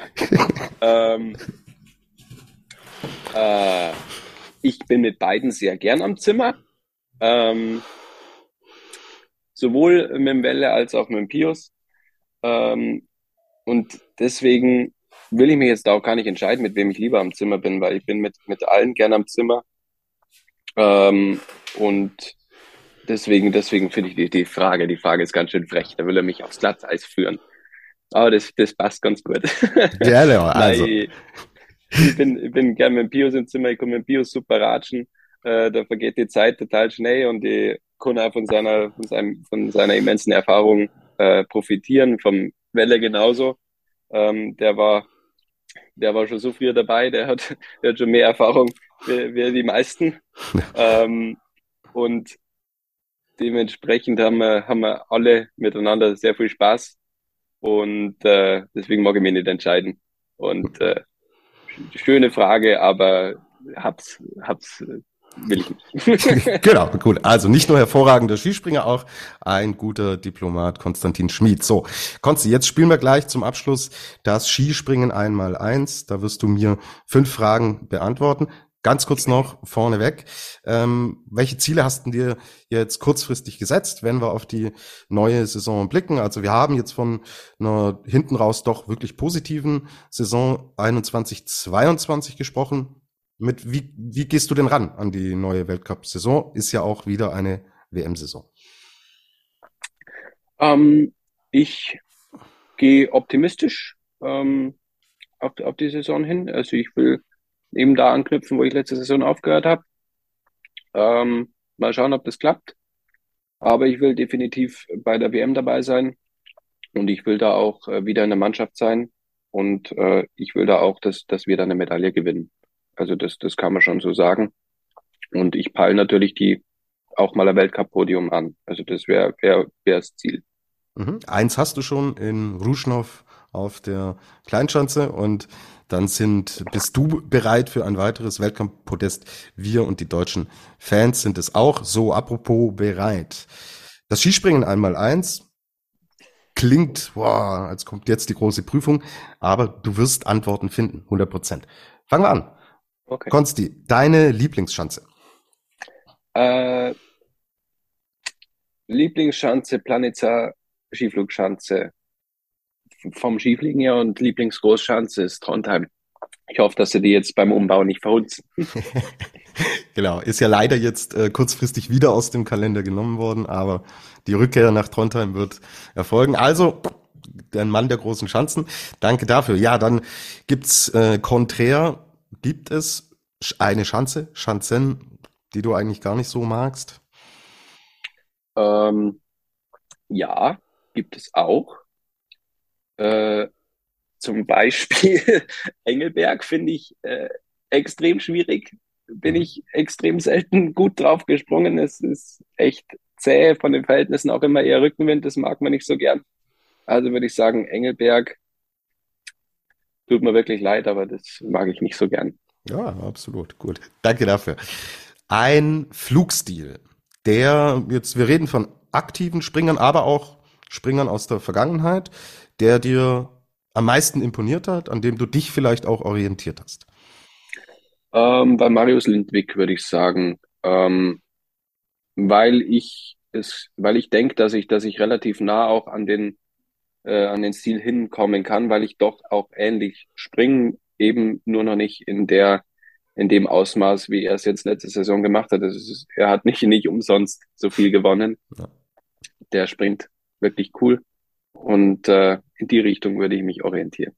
Und wenn es in die gleiche Richtung geht, hätten wir auch alle nichts dagegen. Ja, Konsti, der schönste Karrieremoment. Das ist ganz einfach. Das war der Gewinn der Medaille und äh, noch, noch spezieller eigentlich äh, der Moment, wo klar war, dass wir eine Medaille gewinnen, nämlich dass wir 0,8 Punkte vor den, vor den Norwegern sind. Äh, das, das war eigentlich einer der, der überwältigsten Momente, die ich bis jetzt gehabt habe in meiner sportlichen Karriere. Es war, also da ist so eine große Last abgefallen und äh, das war einfach nur, nur Glück. Mhm. Und der verrückteste Wettkampf oder kurioseste Moment, an den du dich so erinnern kannst? Sind wir da vielleicht sogar auch bei Olympia? Ähm, der kurioseste Moment, also kurios zähle ich jetzt das Mixspringen nicht mit rein. Ähm, eigentlich kurios war, war ein Wettkampf, wo ich gar nicht dabei war. Äh, das war das, das WM-Springen in Seefeld auf der, eben auf der Kleinschanze, ja. wo der David Kubacki von Rang 27 auf Platz 1 springt beim, bei einer Weltmeisterschaft. also das fand ich äh, extrem skurril und es war auch nicht schön, live vor Ort zu sein und den Wettkampf anzuschauen. Äh, das heißt, du warst vor Ort, bist natürlich nicht ja. mitgesprungen und hast es sehen müssen, dass, wie wir alle, glaube ich, gedacht so, äh, hallo, es ja. ist eine WM so und kein Kirmes Okay, das, das, das kann es jetzt wohl nicht sein. Äh, man merkt es ja, das äh, war wirklich kurios und hat geprägt und damit, Konsti, hast du den ersten Erfolg in dieser Saison schon eingefahren. Das Skispringen einmal eins hast du mit Bravour bestanden, auf dass viele weitere Erfolge noch dazukommen. War sehr angenehm. Vielen Dank, dass du dir die Zeit genommen hast. Alles Gute jetzt für die Vorbereitung noch im Sommer und dann natürlich für den Hybrid-Start in den Weltcup und für alles das, was in der Saison noch folgt. Danke, Konstantin Schmid. Also vielen Dank, dass ihr dabei sein habt dürfen. Äh, hat mir auch Spaß gemacht und ich hoffe, ihr habt nicht zu viel rumgehaspelt und äh, geschwafelt und dass es unterhaltsam war. Das war's und Schwafeln in der Flugshow ist ausdrücklich erlaubt. Bis zum nächsten Mal. Ciao. Passt. Ciao.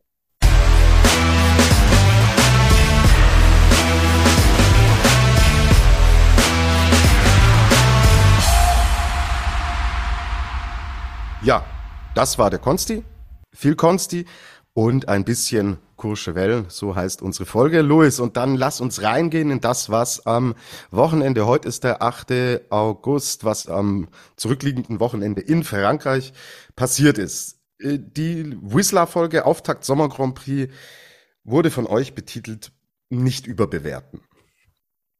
Wie bewerten wir denn das, was jetzt in Frankreich passiert ist? Vielleicht erstmal aus ähm, nicht das Sportliche, sondern so ein bisschen das Umfeld. Wie hat's dir denn gefallen, der äh, Grand Prix in Courchevel?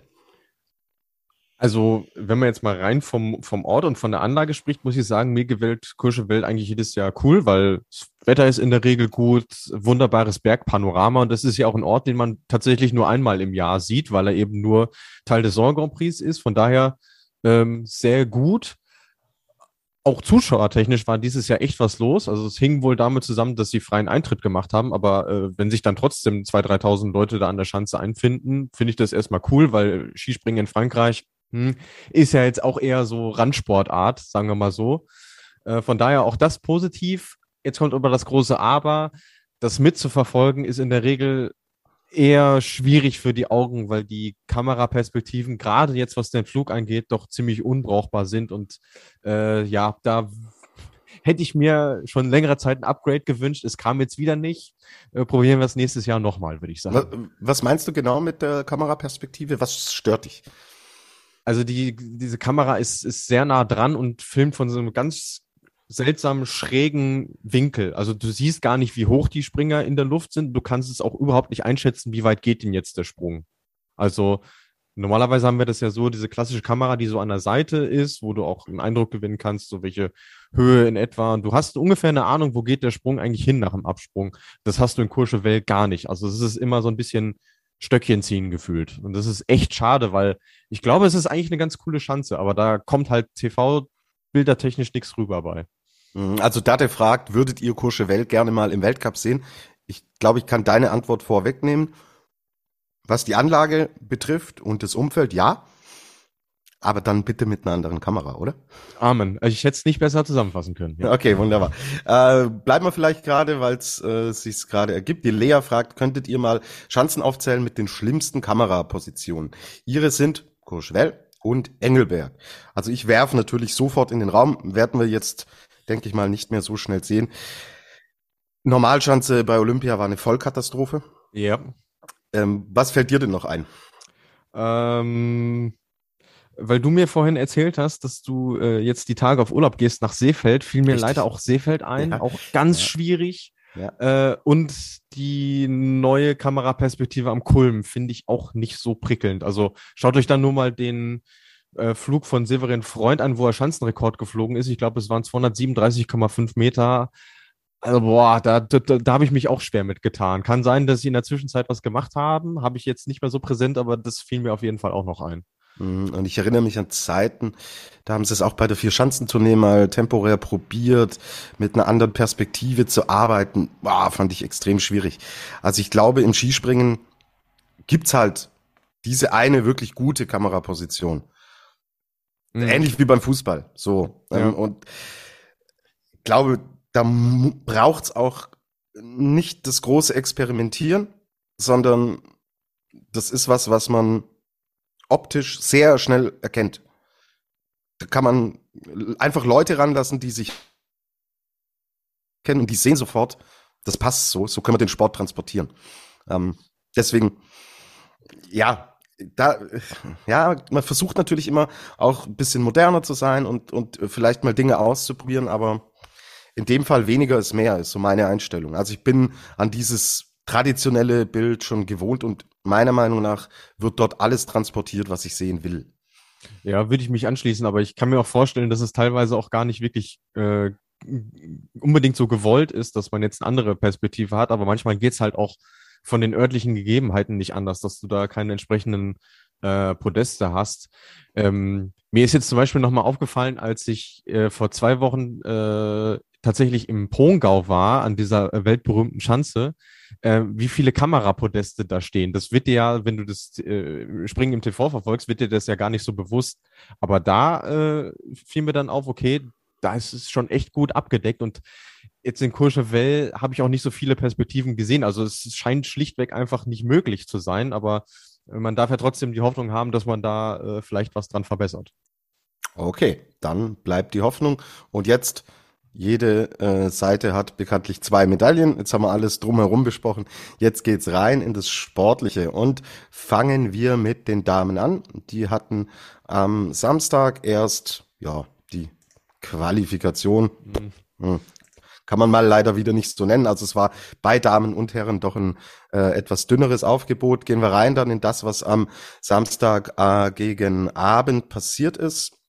Da war nämlich dann der Wettkampf und ja, hier sehen wir, glaube ich, schon ganz deutlich, wohin die Reise immer geht im Sommer.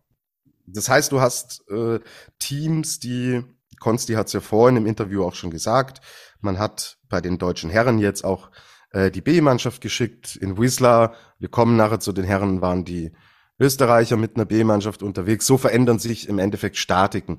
Und das sehen wir hier natürlich klar auch. Slowenien sagt, wir gehen hier mit den äh, besten Springerinnen hin. Und dann gewinnen sie alles, weil die Österreicherinnen zum Beispiel sagen, nee, Courchevel schicken wir im Endeffekt nicht die A11 und dann kommen solche Ergebnisse und äh, Statiken zustande. Uja Bogatay gewinnt von Nika Krishna. Nika Preus wird vierte. Julia Claire, denke ich schon auch eine Überraschung aus Frankreich, äh, geht zu Hause aufs Podest. Aber in der Konstellation, Luis, mit den Athletinnen, die vor Ort waren, ist das jetzt nicht die große Skispringen-Sensation, dass Urja Bogatay hier gewinnt. 18,8 Punkte Vorsprung sind ja äh, auch wirklich eine Ansage. Ja, definitiv. Also hätte ich das vorher tippen müssen, hätte ich definitiv auch die beiden Sloweninnen auf 1 und 2 Hättest gesetzt. aber nicht viel Geld gewonnen, mein Das ist richtig, ja. Aber ich hätte zumindest, ich hätte mich zumindest getraut, äh, Josephine Panier statt äh, Julia Claire auf mhm. Platz 3 zu tippen, weil die mir auch in Wiswa sehr gut gefallen hat. Von daher, äh, ja, gebe ich dir recht, fand ich schon durchaus überraschend, dass ausgerechnet Claire da das, äh, das Podium holt. Auf der anderen Seite, man sah auch, die kennen die Chance halt so gut wie sonst niemand und äh, wussten da eben den Heimvorteil auch äh, auszuspielen. Und äh, da ist es dann richtig laut geworden, als, als die beiden da am Start waren. Also es war auch eine coole Atmosphäre, die da geschaffen wurde. Ähm, auf der anderen Seite, wenn man überlegt, gut, im Frauenskispringen hat Frankreich schon eine gewisse Historie. Sie haben ja auch äh, mit Colin Martel beispielsweise eine äh, Medaillengewinnerin bei Olympia gehabt in, in Sochi 2014. Aber wenn du dann siehst, okay, die treten mit sogar weniger Springerinnen an als jetzt beispielsweise Italien oder Schweiz, ist es dann doch wieder auf der anderen Seite äh, ein bisschen traurig irgendwo. Mhm. Also in der Spitze ist dann schon was möglich, aber naja, auf Dauer ist eine Breite schon halt auch wichtig im Skispringen. Aber gut, im Vergleich zu den Herren ist wenigstens in Richtung, also es ist wenigstens etwas Substanz da. Ja, das muss man schon sagen. Das ist dann gerade im Vergleich zum Sonntag, wo wir die Franzosen, die jungen Franzosen ja dann gesehen haben, schon aufgefallen, dass die da vorne nicht so wirklich mitsprechen können. Da sieht es ja bei den Frauen zum Glück ein bisschen anders aus. Mhm. Aber da sieht man auch, finde ich, super äh, interessant, wie sich äh, Traditionen, wie sich Sportarten äh, durch Traditionen oder nicht vorhandene Traditionen dann entsprechend halt auch nicht groß weiterentwickeln. So, wenn wir uns Frankreich nämlich anschauen, sind die in manchen Sportarten eine absolute Wintersportnation. Ja, man denke nur im Biathlon, meiner Meinung nach mit den Norwegern die, die stärkste Nation, die es weltweit gibt.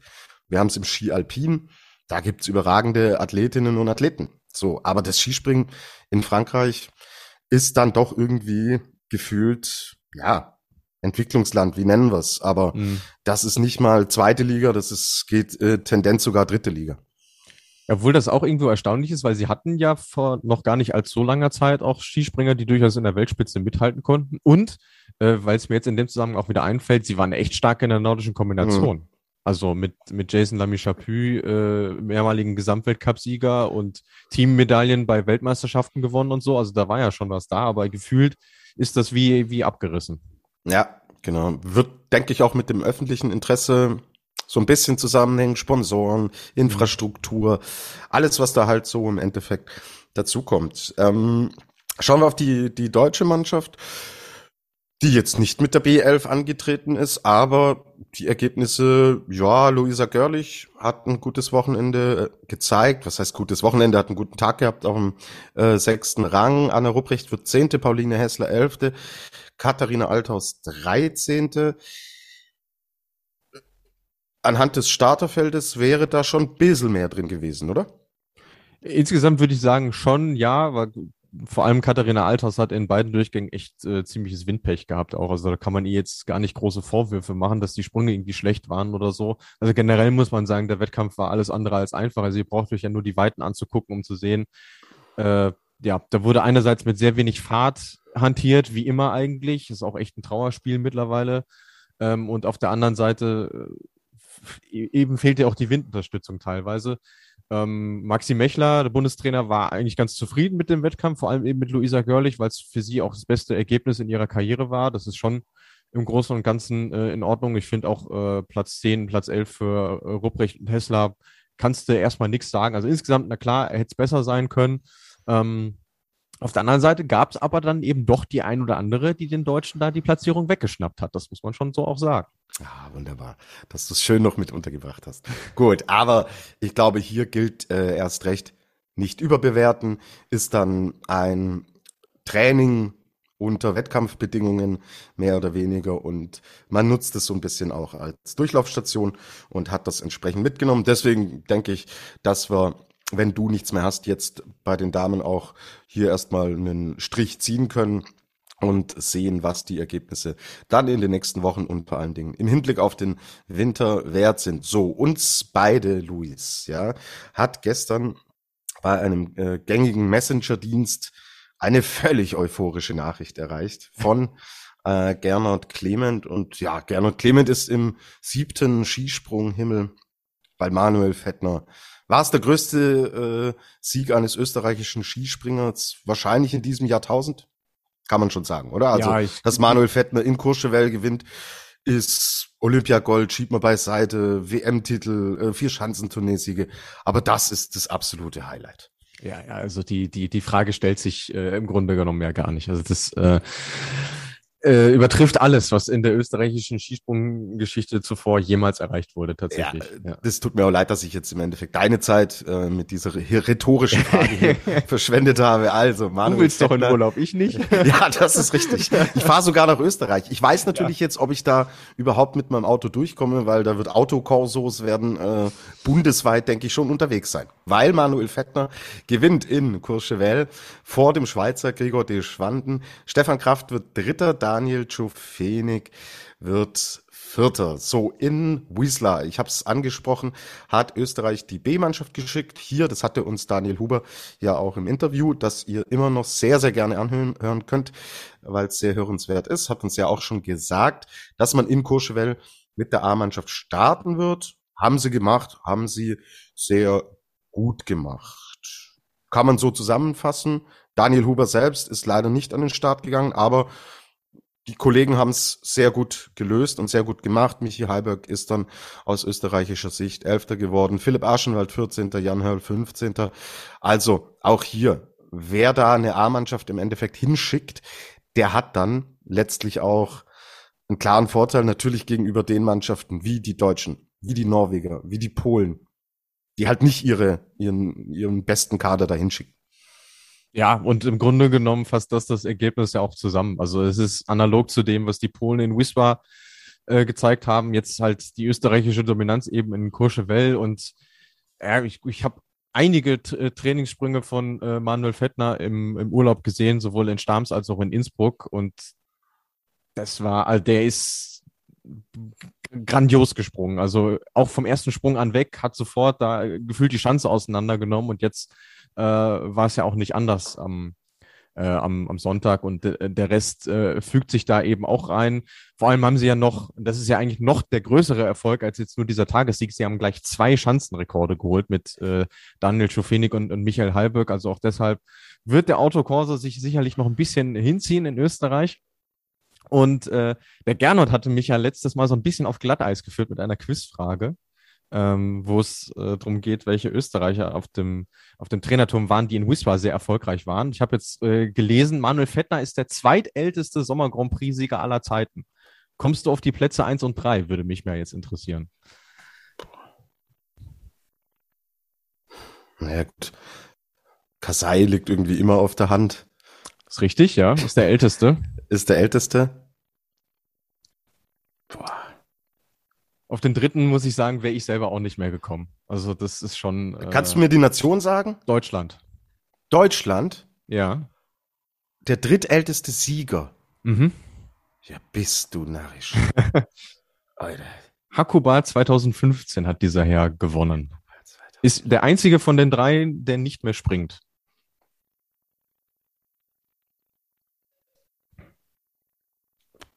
Martin? Nee, tatsächlich, der hatte, der sprang ja 2015 schon gar nicht mehr. Ja, stimmt, stimmt. Boah, Aber M als Vorname ist schon mal gut. M, Michael Uhrmann. Äh, Vorname stimmt, Nachname stimmt noch nicht. Michael. Skiclub Berchtesgaden.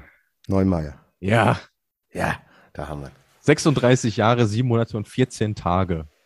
Kasai ja. war 41 Jahre, 2 Monate, 18 Tage. okay, okay, okay. Ja, äh, super. Es sind immer wieder Fun Facts, die wir erleben. Das Skispringen-Quiz mit Louis Holuch. Cool.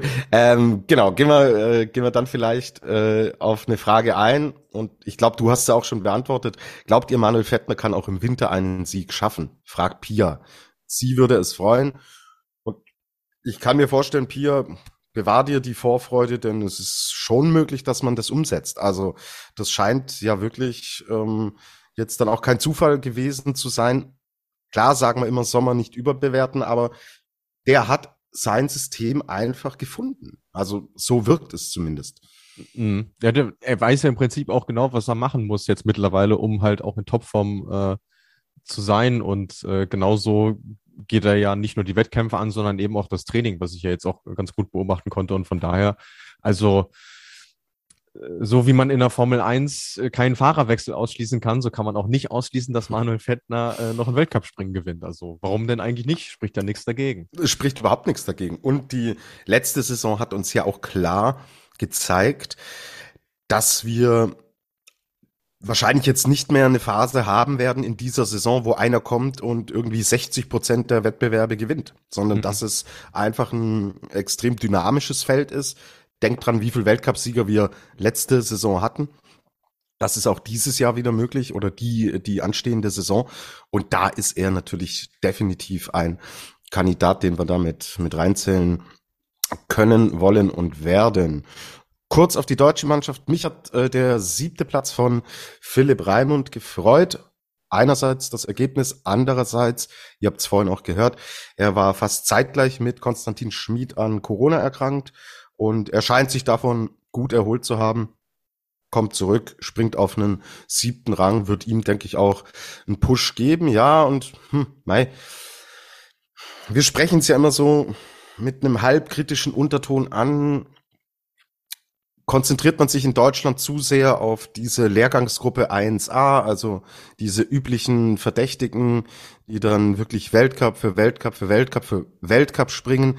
Wo sind die Jungen? Was kommt da von hinten nach? Klar sagen wir nicht überbewerten, aber das sind halt schon auch Möglichkeiten für Athleten aus der zweiten Reihe, sich zu zeigen und zu präsentieren. Und dass da Philipp Raimund ausgeklammert dann ein 18. Platz von Martin Hamann, 19. Justin Lissow, Moritz Bär 24. David Siegel 26. Felix Hoffmann 29.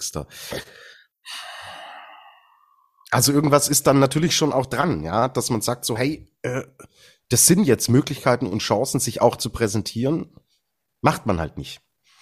Ja, vor allem muss man ja sagen, das sind ja alles keine jungen Hüpfer mehr. Ja. Da ist ja keiner mehr unter 20 oder so dabei. Genau. Äh, wenn du in anderen Nationen guckst, da, da, sieht die Lage ja doch noch ein bisschen anders aus. Und deswegen äh, darf man sich da definitiv schon erwarten, dass die ihre Chancen nutzen. Vor allem jetzt im Fall von Felix Hoffmann muss man sagen, der hat leider seine schlechtesten Sprünge tatsächlich im Wettkampf gemacht. Weil, wenn man sich die Vorleistung anguckt, dann hätte der durchaus auch Richtung Podest schielen können. Und er hat es im Wettkampf halt leider nicht so wirklich hinbekommen. Und das ist dann schon äh, schade, weil man von dem das auch erwarten kann, genauso wie man von, von Raimund bei dem Feld auch einen Top-10-Platz erwarten konnte und von den anderen natürlich auch. Und dann ähm, kann man da leider auch kein wirklich positives Fazit ziehen. So ehrlich äh, muss man dann schon sein. Ich denke mal, das werden die Jungs und das Trainerteam auch genauso sehen. Ist natürlich möglich, dass sie im Verlauf des Sommers nochmal eine Chance bekommen, weil jetzt Rüschnow als nächste Station, was man so hört, werden da jetzt auch nicht die A-Garnituren am Start sein, aber spätestens da sollte der Knoten dann schon aufgehen, weil ansonsten hast du dann irgendwo auch wenig Argumente, um äh, die Chancengleichheit dann mit der Lehrgangsgruppe 1a dann irgendwo auch zu wahren, tatsächlich. Mhm. Gut, behalten wir auf jeden Fall im Blick und werden schauen, dass da hoffentlich sich was weiter nach vorne bewegt. So. Gibt's denn zu den Herren noch irgendwas, was du anmerken willst, Luis? Nicht so wirklich, ehrlicherweise. Also äh, ich, ich denke mal, die, diejenigen, die es gesehen haben werden, werden sich gefreut haben, dass sie Anna Schwanderwill mal wieder gesehen haben, weil er doch schon immer noch eine ziemlich hohe Beliebtheit hat, ja auch völlig zu Recht. Ähm, Platz 6, ja, auch gut, aber bei ihm ist ja auch natürlich so der Fahrplan, wenn das bis äh, Weltcup-Auftakt oder sagen wir mal Ende November nicht in die in die Weltcup-Mannschaft äh, schafft, dann hat er gesagt, dann ja, wird er wahrscheinlich auch die Ski an den Nagel hängen. Dementsprechend muss er halt auch liefern, hat er jetzt gemacht. Von daher passt das schon und äh, ja, darüber hinaus gut, vielleicht noch Giovanni Bresadola. Wir sprechen selten über die Italiener, von daher schön, dass wir da auch mal einen Top-10-Platz gesehen haben, aber ansonsten denke ich, kann man das äh, Kapitel Courchevel dann bei den Herren auch rasch wieder schließen. Genau, dann schließen wir es insgesamt, das äh, Kapitel Courchevel und beantworten noch eine Frage, die uns schon vor ein, zwei Wochen gestellt wurde. Haben wir zeitlich nicht reingepackt. Nutzen wir die Gunst der Stunde, nehmen Sie mit rein, MNJCB. Könnt ihr bitte mal den Zustand des Teams Nordamerika red, äh, erklären oder drüber reden? Ja, also die Frage kommt von Jakob. Schöne Grüße an der Stelle und äh, sorry, dass wir es beim letzten Mal unterschlagen haben. Das war keine böse Absicht, aber die Umstände unserer letzten regulären Ausgabe haben wir ja auch erklärt. Ähm, ja, bei denen ist es so, dass sich das äh, tendenziell wieder ein bisschen aufsplittet. Also äh, es war ja bis zur vergangenen Saison so, dass die weite Teile zusammen trainiert haben, also Österreich und Kanada, jetzt zumindest im Falle der Herren. Bei den Damen war es ja ohnehin immer getrennt. Ähm, jetzt hatte sich ja Ende der Saison mit Biene Norcic da der verantwortliche Cheftrainer verabschiedet. Der ist jetzt mittlerweile äh, im Trainerstab bei den Norwegern, also von, von Slowenien quasi nach Norwegen gewechselt, weil er immer noch in Slowenien zu Hause war. Und ein Landsmann von ihm kümmert sich um die Herren, das ist Uroš Vrhovec, der ist auch schon relativ lange im Trainerbusiness mit dabei. Und jetzt hatten sie ja zumindest mit Mackenzie Boyd Klaus in, kan in äh, Courchevel auch einen dabei, der mitgesprungen ist. Die Amerikaner sind meines Wissens immer noch in ihrem Heimatland und bereiten sich da vor, weil sie auch immer noch keinen richtigen Trainer haben. Also das wird alles so ein bisschen interimsweise gemanagt da. Ähm, und bei den Damen, wie gesagt, ist es ja aufgesplittet. Also die Kanadierinnen werden weiterhin von Jakob Zwitter betreut sehr erfahrener Mann, ähm, der ja auch schon dafür verantwortlich war, dass sie diese Mixed-Bronze-Medaille bei Olympia geholt haben. Und äh, auch bei den Damen in Amerika gibt es ein eigenes Team mit eigenem Trainer. Und ich schätze jetzt mal, dass wir die im Sommer nicht mehr sehen werden, aber dann zum Winter wieder. Okay, cool. Danke für das Update. Danke wieder mal für die Fragen an euch alle da draußen. Paula hat noch gefragt, kann man auch Fragen an Interviewgäste schicken? Ähm, Paula, das ist von unserer Seite jetzt überhaupt nicht böse gemeint, aber vielleicht um euch alle da mal mitzunehmen. Wie läuft das denn ab, wenn wir Interviewgäste haben? Also wir stellen die Anfragen, dann kommt äh, im Idealfall natürlich eine positive Rückmeldung. Und dann ist es so, dass wir da unser Fragentool im Endeffekt auch nicht veröffentlichen. Das hat mehrere Gründe. Einerseits, meistens, wenn Zusagen kommen, kommen auch Gespräche zustande. Garantieren können wir es aber nie so. Wir wollen euch da im Endeffekt keine falschen Hoffnungen machen, ankündigen, Interview XY kommt, dann kommt's doch nicht. Das ist ein Grund. Der zweite Grund ist, die Gäste haben wirklich begrenzte Zeit. Und wir erwischen die zwischen Trainingssessions oder wenn sie mal kostbaren Urlaub haben. Und das Zeitfenster ist relativ knapp bemessen. Ähm, heißt, wenn wir dann anfangen, Fragen von außen noch mit reinzunehmen, ist es für uns relativ schwierig, unseren eigenen Fahrplan, unser eigenes Programm durchzubringen. Dieses Programm, dieser Fahrplan wird von uns immer vorab besprochen. Wir haben eine klare Struktur, wie wir eine Folge aufbauen wollen und wie wir mit unseren Gästen durch die Sendung führen wollen. Die Fragen von außen sind für die regulären Folgen super. Ihr merkt es ja auch. Sie sind fester Bestandteil. Im Bereich Interviews ist es für uns aber aus strukturellen und aus Übersichtsgründen im Endeffekt sinnvoller zu sagen, da gehen wir unsere eigene Struktur durch. Ich hoffe, das ist auch zu eurer Zufriedenheit da draußen. Und deswegen ist es in dem Fall wirklich so, dass wir bei den Interviews schon so ein bisschen den Hut aufbehalten. Vor allem muss man ja auch dazu sagen, in der Regel, zumindest bei den Herren, war es ja jetzt auch so, dass wir da mit äh, Managern und Agenturen zu tun hatten. Das heißt, die müssen ja mehr oder weniger auch abnicken, äh, unseren Sendungsfahrplan oder beziehungsweise die Themen, die wir da miteinander besprechen. Und wenn wir dann, ähm, das passiert ja auch in relativ kurzer Zeit, und wenn wir dann danach noch Hörerfragen oder so einholen, das heißt, da vergeht auch erstmal ein bisschen Zeit und dann schicken wir die nur noch ein und müssen uns dafür auch nochmal das Okay holen. Ähm, das äh, verlangsamt diesen Prozess insgesamt dann für uns auch so. Und deswegen ähm, ist das auch ein Grund, weshalb wir das nicht machen. Wenn wir irgendwann mal eine Folge machen, weiß ich nicht, mit jemandem, der vielleicht schon mal da war und sagen, wir äh, machen nur Hörerfragen zum mhm. Beispiel mhm. oder klassisches Q&A, wie wir das ja diesen Sommer äh, auch wieder vorhaben, so wie wir es letzten äh, Sommer gemacht haben, dann werden wir das mit Sicherheit mal machen, dann werden wir das auch ankündigen, aber wie du eben gerade schon gesagt hast, es hat seine Gründe, weshalb wir das nicht machen und ähm, ja, hoffentlich äh, stößt das bei euch äh, auf Verständnis, aber soweit wir das ja im Überblick haben, sind die Interviews bislang ja sehr gut angekommen und von daher äh, bleibt das hoffentlich auch so. Genau, also seht es uns nach und habt trotzdem Spaß an unseren Interviews, an dem mit Konstantin Schmid, was ihr jetzt gehört habt, an dem mit Daniel Huber, was ihr vor kurzem gehört habt und an dem, was da eventuell noch kommen mag. Apropos Blick nach vorne. Jetzt ist ja erstmal so ein bisschen Break. Wie geht's denn weiter in der Flugshow, Luis? Äh, ja, das ist eine gute Frage, weil wir uns da natürlich äh, auch hinter den Kulissen äh, Gedanken drüber machen, weil es sind ja jetzt doch fünf Wochen, die frei sind. Das ist äh, eine verhältnismäßig lange Zeit im Sommer. Ähm, wir haben auf jeden Fall vor, noch äh, das ein oder andere Interview zu bringen. Wann genau das kommt, können wir euch an der Stelle, wie gesagt, äh, aber noch nicht verraten. Ähm, unser Edeljoker ist natürlich immer noch eine QA-Folge, weil wir noch sehr viele Fragen von euch offen haben, die wir immer noch beantworten müssen. Und äh, von daher könnt ihr euch da auch drauf einstellen, dass das kommen wird. Ähm, ansonsten sind wir natürlich auch offen für Themenvorschläge. Also wenn ihr was habt, äh, was wir mal besprechen sollen, dann äh, gerne her damit. Wir haben auch noch ein Dokument, wo ein paar Sachen drinstehen. Da werden wir uns das ein oder andere sicherlich auch noch rausnehmen.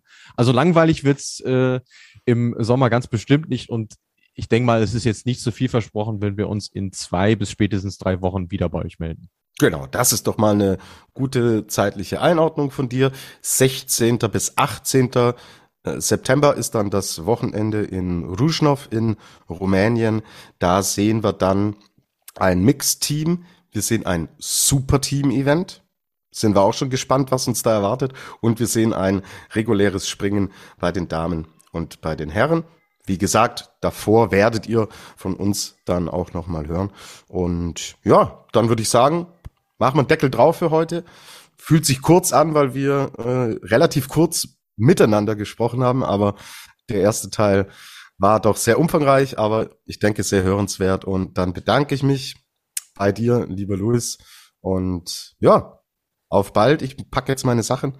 Jetzt geht's los nach ähm, Seefeld in Tirol. Und ich muss die rot-weiß-rote Fahne schon mal aus dem Auto rausholen, denn jetzt wird gefeiert, mein Freund.